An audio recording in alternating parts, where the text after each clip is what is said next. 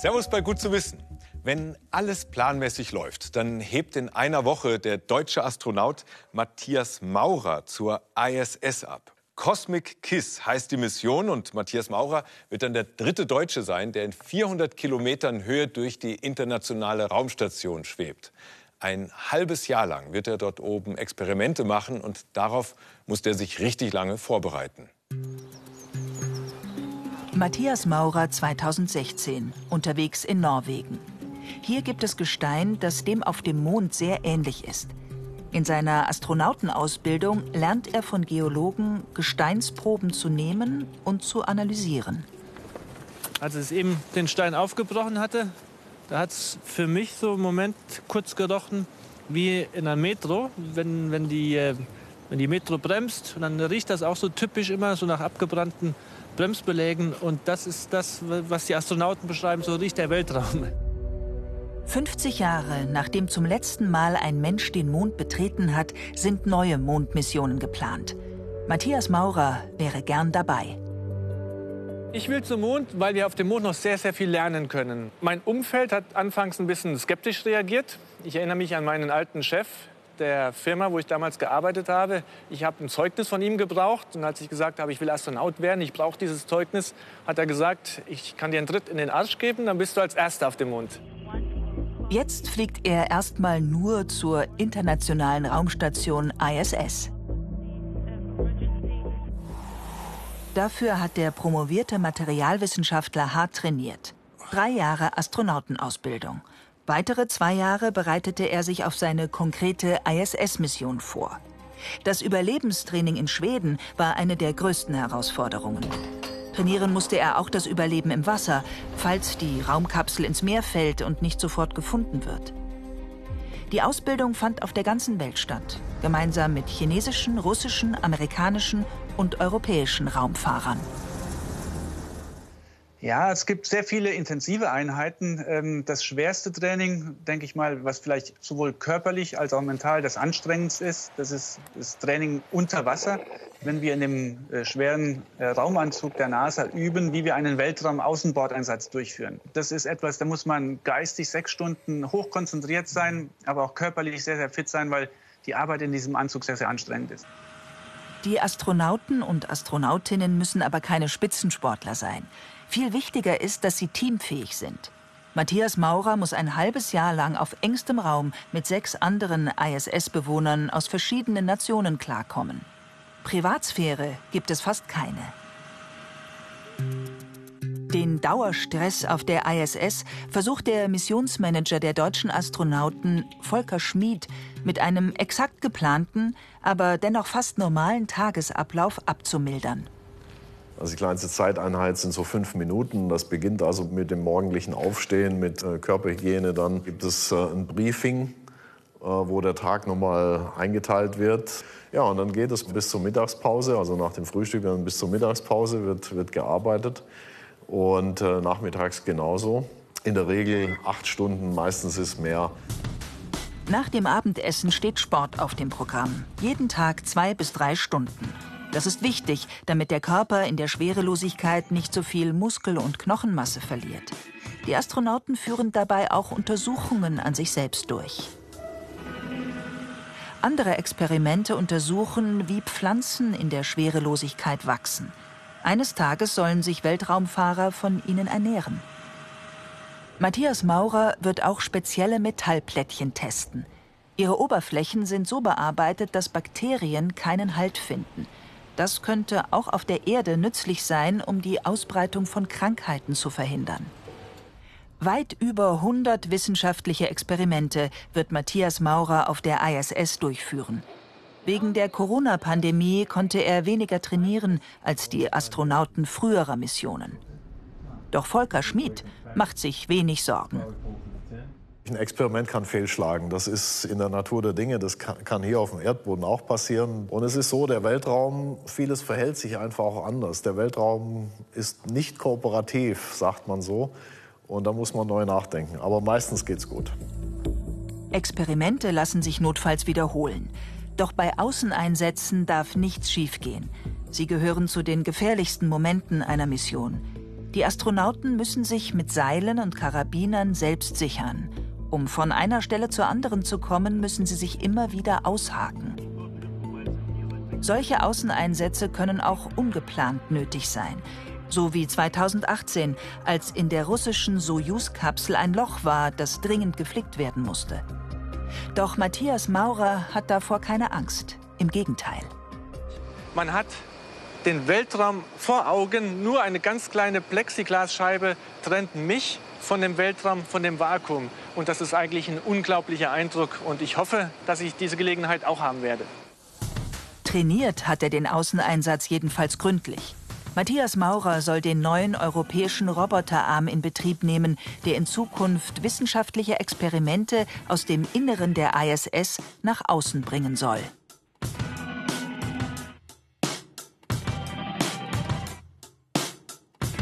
Einen Wunsch will sich Matthias Maurer gleich nach der Ankunft auf der ISS erfüllen. Das ist eigentlich der ganz, ganz große Traum, den ich habe. Hochzufliegen, mit der Dragon-Kapsel oben anzukommen und dann die nächsten 90 Minuten einfach nur in der Cupola zu verbringen. Die Cupola ist unser Weltraumfenster. Äh, das ist der Lieblingsplatz der Astronauten, dort zu sein und dann wirklich in 90 Minuten einmal um die Welt zu fliegen und die Welt von oben zu genießen. Das ist so der Moment, der, da träume ich davon und jedes Mal, wenn ich nur darüber nachdenke, dann habe ich schon Gänsehaut. Seit er sich vor 13 Jahren für den Job als Astronaut beworben hat, freut sich Matthias Maurer auf diesen Moment. Und jetzt geht es endlich los.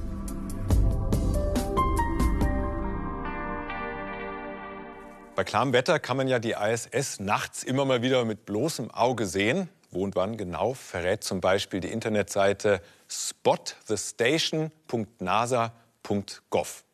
Dass so etwas wie eine Raumstation technisch überhaupt möglich ist, das ist schon faszinierend, aber nicht ganz billig. Weit über 100 Milliarden Dollar, so schätzt man, hat bisher der Betrieb gekostet. Und da stellt sich natürlich die Frage, braucht man überhaupt Menschen im All? Oder wäre das mit Robotern und unbemannten Raumfahrzeugen nicht alles viel einfacher? Und günstiger. Mit der ersten Seilbahn fährt Frank Grupp hinauf zum Wendelstein. Um zu seinem Arbeitsplatz zu kommen, muss der Astronom anschließend noch durch einen langen Tunnel und weitere 100 Meter nach oben. Doch das stört ihn nicht. Wer ist nicht fasziniert, wenn er nachts in die Sterne schaut? Ich glaube, das ist, ein Urinstinkt, dass uns das gefällt. Wir sind heute früh sehr früh am Ammersee losgefahren, um hierher zu kommen, um 9 Uhr für die Gondel. Ähm, und es war ein wunderschöner Sternenhimmel und da habe ich mich wieder sehr an meinem Beruf erfreut, dass das, was andere bestaunen, dass wir das erforschen.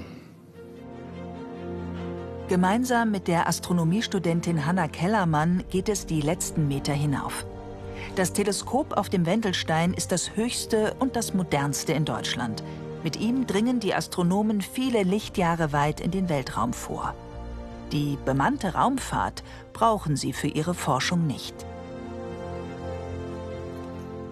Also da ist meine Sicht natürlich eine sehr astronomielastige, aber Weltraumastronomie mit bemannter Raumfahrt findet in einem erdnahen Orbit statt. Also da haben wir von vornherein schon mal das Problem, dass wie auf der ISS alle paar Stunden Tag-Nacht-Rhythmus ist.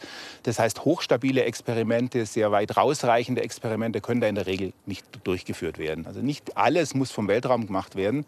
Ähm, da, wo die Erdatmosphäre undurchsichtig ist, geht man in den Weltraum. Da, wo die Atmosphäre gut transparent ist, kann man das Ganze sehr viel günstiger und, und besser natürlich vom Boden aus machen.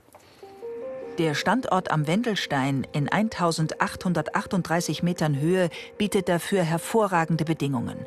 Obwohl München nicht weit weg ist, ist die Luft erstaunlich klar. Mit dem Teleskop entstehen Bilder weit entfernter Galaxien. Wie von der Spiralgalaxie im Sternbild Andromeda, dem Orionnebel oder unserer Nachbargalaxie M33 viele tausend oder gar Millionen Lichtjahre entfernt. Noch weiter blicken Weltraumteleskope wie Euklid, das ab 2022 für mehrere Jahre im All bleiben soll. Wenn ich jetzt zum Beispiel an die Euklid-Mission denke, wenn ich da mehrere Komponenten habe, die alle zu einem Totalausfall des Systems führen, dann bin ich bei größenordnungsmäßig 10% Ausfallwahrscheinlichkeit für die Mission über ihre sieben Jahre Das ist ein tragbares Risiko, würde man sagen. Dass ich einen Astronauten mit 10% Wahrscheinlichkeit nicht mehr wiederkriege, ist kein tragbares Risiko. Deswegen hat man diese unglaublich viel höheren Kosten im Bereich der bemannten Raumfahrt. Auf der ISS geht es weniger um die Erkundung entfernter Planeten, sondern vor allem darum, wie der Mensch im Weltall überleben kann. Viele Experimente auf der Raumstation erforschen die Gesundheit in der Schwerelosigkeit. Die Vision? Die Besiedelung von Mond und Mars. Eine Raumstation auf dem Mond, in der Menschen sich längere Zeit aufhalten können, ist bereits geplant. Äh, natürlich ist ein zweites, drittes Standbein im Sonnensystem, im Universum für den Menschen sicherlich äh, eines Tages auch notwendig, weil man weiß, dass unsere Erde, das Sonnensystem ist ja auch endlich, dauert zwar noch einige Milliarden Jahre, aber es macht sicherlich Sinn, so früh wie möglich äh, das anzugehen. Die Planung von Unterkünften auf dem Mond gehört zu den Lieblingsprojekten von Matthias Maurer. Als Materialwissenschaftler befasst er sich auch mit der Herstellung von Beton auf dem Mond. In zehn Jahren, so hofft er, könnten wieder Menschen den Mond betreten. Und er wäre gerne dabei. Die Apollo-Astronauten sind für mich die richtigen Helden. Und ich beneide die. Und ich wäre auch sehr gerne in dieser Position, dass ich auch über den Mond laufen könnte und äh, das zu spüren, was sie damals gespürt haben.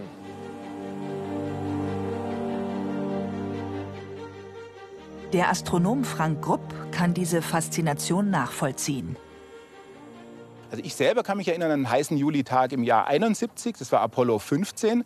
Ich war drei Jahre alt und ich stehe jetzt nicht deswegen heute hier, aber vielleicht auch deswegen. Also es hat ganze Generationen beflügelt und inspiriert. Und ich glaube, es ist ein wichtiger Punkt an der Weltraumfahrt und auch an der bemannten Weltraumfahrt, dass wir junge Leute inspirieren und begeistern. Sei es für den Schutz der Erde, sei es für das Engineering im Weltraum, ob jetzt das einzelne Experiment als wissenschaftliches Experiment den ganz großen Nutzen hat und so ganz, wenn man den Euro umdreht, gerechtfertigt ist, weiß ich nicht. Das ist tatsächlich, könnte man in Frage stellen, ist aber auch kurz gesprungen, wenn man das nur vielleicht in Euros aufwertet. Bei seiner Forschung, der Suche nach erdähnlichen Planeten im Weltall mit Hilfe von Teleskopen, gibt es keine mutigen Astronauten, keine Abenteuer oder Emotionen. Zwar liefern auch die Astronomen schöne Bilder von fernen Galaxien, aber trotzdem interessieren sich weniger Menschen für ihre Wissenschaft als für die Astronauten auf der ISS.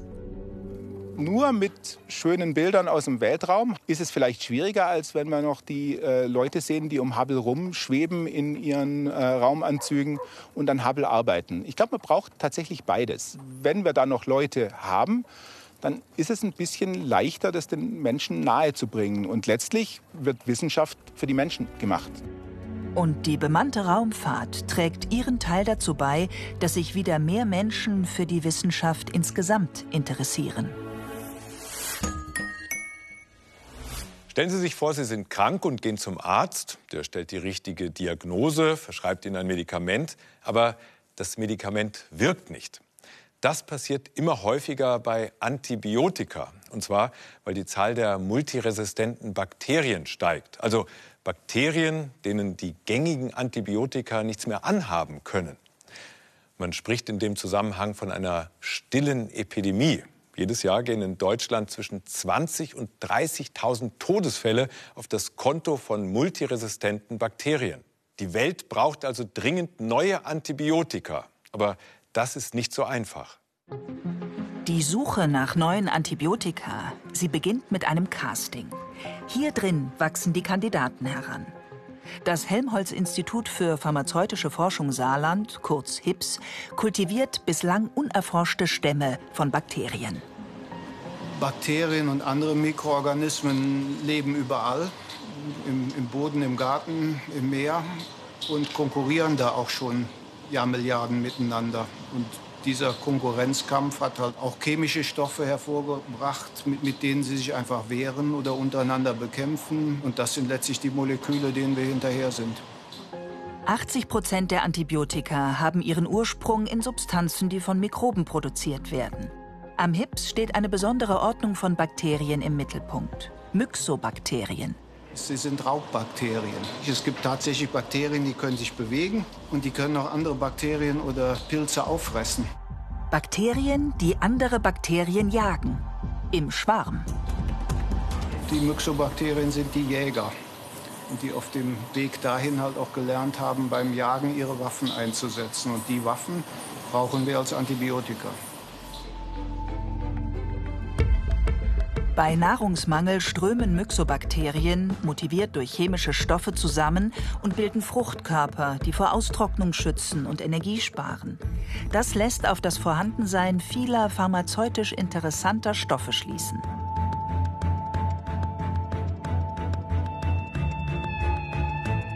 Inzwischen haben sie am HIPS hunderte hoffnungsvolle Wirkstoffe dingfest machen können. Allen voran die sogenannten Cystobactamide. Wenn Sie resistente Bakterien anschauen, die üblicherweise in Krankenhäusern vorkommen, dann wirkt dieses Cystobactamid gegen diese Bakterien, weil es einen anderen Angriffspunkt hat. Das ist schon mal bedeutsam. Es ist eine neue chemische Klasse. Trotzdem ist noch lange nicht ausgemacht, dass daraus auch ein neues Medikament wird. Die Suche, Erforschung und Zulassung neuer Antibiotika ist in jedem Teilschritt ein mühsames Unterfangen. Der Prozess von der Substanzfindung zur Markteinführung dauert statistisch zwölf Jahre. Also da kann man sich schon mal vorstellen, dass es da einige Stolpersteine gibt. Begonnen hat das alles Ende der 1920er Jahre mit der Entdeckung des Penicillins. Ein Zufallsfund mit Folgen. In den 40er Jahren wird daraus das erste Antibiotikum. Für die Medizin ist es eine Revolution. Das goldene Zeitalter der Antibiotikaforschung reicht aber nur bis in die 60er Jahre. Dann werden wieder und wieder die gleichen schon bekannten Substanzen gefunden. Wirklich neue Antibiotika? Fehlanzeige.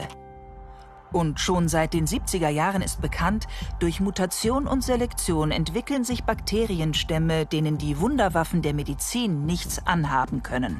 Der Krankheitserreger muss also aus irgendeinem Grund gegen das sonst abtötend wirkende Antibiotikum widerstandsfähig, das heißt resistent geworden sein.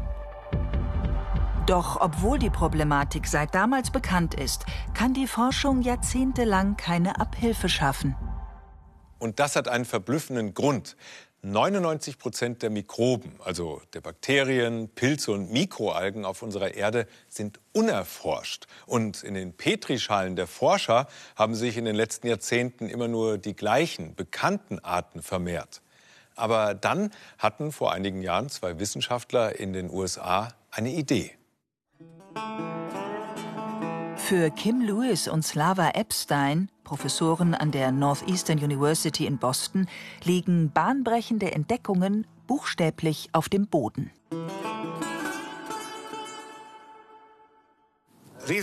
Dieses Gramm Erde enthält etwa 10 Milliarden Zellen und unzählige unbekannte Mikrobenarten, vielleicht mit antibiotischen Fähigkeiten. Ihre Erfindung, mit der sie diese unglaubliche Vielfalt erforschbar machen, nennen die beiden Wissenschaftler den iChip. Ein Hilfsmittel, mit dem sie die Tür zur unbekannten Welt der Mikroben aufstoßen. Um die unzähligen Arten mikroskopisch kleiner Bakterien, Pilze oder Mikroalgen zu erforschen, müssen größere Kolonien im Labor angezüchtet werden. Mittel der Wahl ist dafür seit 1887 die Petrischale. Aber nur etwa ein Prozent aller Mikroben lassen sich so kultivieren. Bei den restlichen 99 Prozent gelingt das nicht. In den Erdproben tobt das Leben, doch in den Laboren tauchen immer nur altbekannte Arten auf. Ein Rätsel, an dem Mikrobiologen über ein Jahrhundert lang verzweifeln. Ende der 1990er Jahre haben Kim Lewis und Slava Epstein eine Theorie. Sie glauben, Statt Mikroben ins Labor zu holen, muss man das Labor zu ihnen bringen. Wir dachten, dass man nicht kultivierbare Bakterien mit einem Trick zur Vermehrung bringen könnte, indem man sie da lässt, wo sie sich definitiv vermehren, in ihrer natürlichen Umgebung. Die beiden wollen ein Gerät bauen, mit dem sie ihre These testen können. Aber das ist eine Herausforderung. Wir sind beide keine Ingenieure. Es war schwierig. Wir kamen dauernd auf Lösungen, die dann doch keine waren. Doch dann greift Kim Lewis zu einer unorthodoxen Maßnahme. Eines Tages schloss er die Tür ab, sodass wir nicht heimgehen konnten, bevor wir eine Lösung gefunden hatten. Aber ich hatte eine Verabredung mit meiner Frau. Ein Date, zu dem ich keinesfalls zu spät kommen durfte. Und wenn man in so einer Situation steckt, dann liefert man auch. 40 Minuten später hatten wir das Design entworfen. Und das funktioniert so. Bodenproben, wie jene vom Campusgelände, werden mit einem Nährmedium vermischt. Den Prototypen der tragbaren Mikrobenzuchtstation kleben die Forscher letztendlich aus genial einfachen Zutaten zusammen. Man nimmt einfach eine Unterlegscheibe aus dem Baumarkt und verschließt die Öffnung beidseitig mit Membranen. Dazwischen können sich Bakterien wunderbar vermehren. Kostet ein Dollar.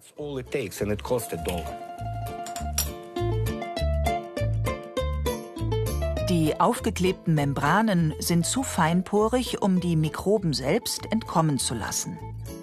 Aber sie sind durchlässig für die kleinen Moleküle der Nähr- und Botenstoffe, die diese zum Überleben benötigen. Und damit sie die bekommen, wird die fertige sogenannte Diffusionskammer in die Erde eingegraben, aus der die Probe entnommen wurde. Die Bakterien sind daheim und doch auf Reisen.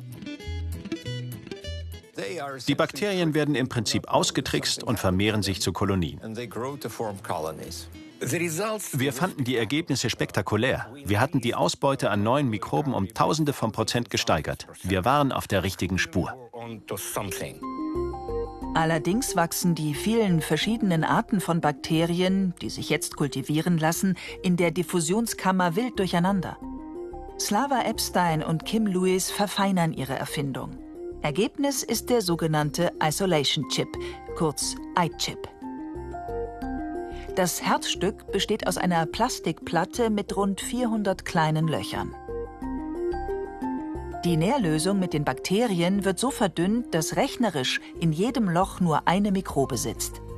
Die Bakterienkolonien wachsen im iChip sozusagen vorsortiert. Wie bei der Diffusionskammer halten Membranen oben und unten die Mikroben an Ort und Stelle. Ergebnis rund 60.000 neue Bakterienarten, die dank des iChip kultiviert und für die Wissenschaft erschlossen werden konnten.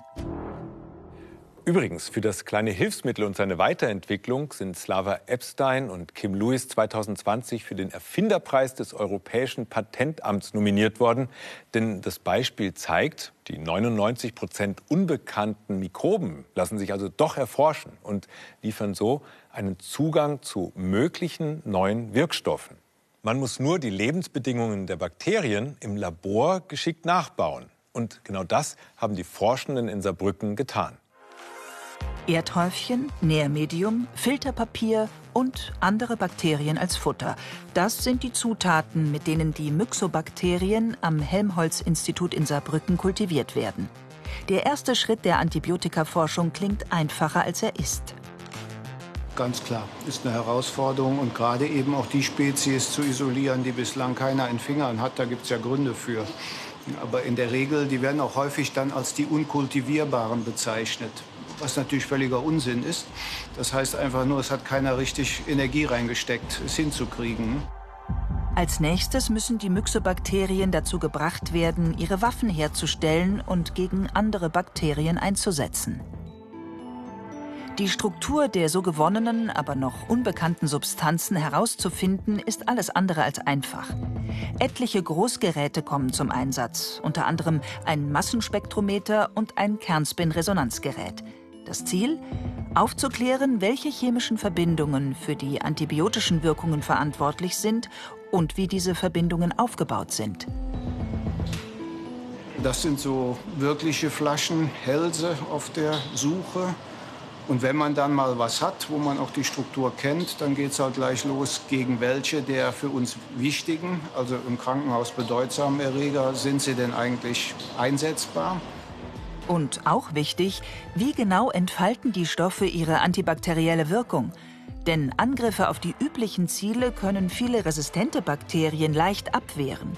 Und die wenigen neuen Antibiotika der letzten 40 Jahre waren alle Variationen bereits bekannter Wirkstoffe.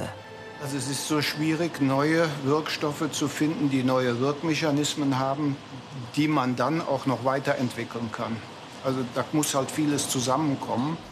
Für den nächsten Schritt geht's in die eigene kleine Fischzucht. Mit Hilfe der Larven von Zebrafischen kann untersucht werden, wie neue Substanzen verstoffwechselt werden und ob sie Nebenwirkungen haben, etwa Herzrhythmusstörungen auslösen oder die Leber schädigen. Wenn Sie die Pille mit dem Antibiotikum nehmen, ist ja nicht selbstverständlich, dass die dann den Magen überlebt, die Magensäure aufgenommen wird, im Blut stabil ist, unseren Kreislauf überlebt, nicht sofort ausgeschieden wird. Ich könnte jetzt die Reihe noch beliebig fortsetzen. Und das muss man letztlich alles in dieses Molekül reinbauen. Von hunderten Substanzen ist jetzt vielleicht noch eine Handvoll übrig. Darunter die Zystobactamide. Zur Zulassung müssen sie jetzt noch klinische Studien an menschlichen Patienten durchlaufen. Dieser letzte Schritt ist tatsächlich riesig. Denn mit neuen Antibiotika ist kein Geld zu verdienen. In der Entwicklung kostet ein neues Mittel ein bis zwei Milliarden Euro. Im Einsatz reicht dann aber eine Packung aus, um einer Infektion Herr zu werden. Ganz anders als beispielsweise Krebsmedikamente, die viel länger gebraucht werden und deutlich teurer sind. Antibiotika werden nicht genug wertgeschätzt. Das mag jetzt ein bisschen verrückt klingen, aber wir geben für Therapien in anderen Indikationen das Vielfache von 10.000 Euro pro Person aus. Bei Antibiotika ist schon teuer, wenn es mal 1.000 Euro kostet. Und Reserveantibiotika sind sogar dazu da, möglichst gar nicht eingesetzt zu werden. Sie bringen also erstmal gar kein Geld. In der Konsequenz haben die großen Pharmaunternehmen ihre Forschung an den dringend benötigten Wirkstoffen ganz eingestellt. Es bräuchte neue Anreize, sie wieder aufzunehmen. Also gesundheitspolitisch wäre das natürlich extrem hilfreich. Das ist auch erkannt. Aber die Marktprozesse sind noch nicht entsprechend adaptiert. Wir sprechen da auch von Marktversagen. Auf der anderen Seite des Atlantiks in Boston haben Slava Epstein und Kim Lewis inzwischen rund 30 neue Wirkstoffe entdeckt. Das ist Eleftheria terrae, ein neues Bakterium, das die beiden kultivieren konnten. Es produziert einen Stoff, den die Forscher Texobactin nennen. Er wirkt stark antibiotisch, sogar gegen den gefürchteten Krankenhauskeim MRSA. Derzeit laufen klinische Studien für die medizinische Zulassung. Da wollen auch die Saarbrücker Forscher mit ihren Zystobactamiden hin. Eine Ausgründung, ein Start-up, soll jetzt das dafür nötige Kapital einsammeln. Ja, da, da hängt halt viel Herzblut dran und äh, ich möchte das jetzt nicht übertrieben euphorisch schildern. Wir sind natürlich alle guter Dinge. Wir sind uns aber völlig bewusst, dass wir normalerweise wenig Chance haben, weil auf dem langen Weg die meisten Projekte halt irgendwo scheitern. Und deswegen dauert es, bis Medikamente auf den Markt kommen, auf die die ganze Welt wartet. Gut zu wissen, die Weltgesundheitsorganisation, die WHO, hat die Vorgabe 5 till 25 ausgerufen. Also fünf neue Antibiotika sollen her bis zum Jahr 2025. Und dass es mal schnell gehen kann, das zeigen ja die Erfolge bei den Impfstoffen gegen Covid-19. Also da besteht durchaus Hoffnung. Und damit sage ich Servus, bis zum nächsten Mal.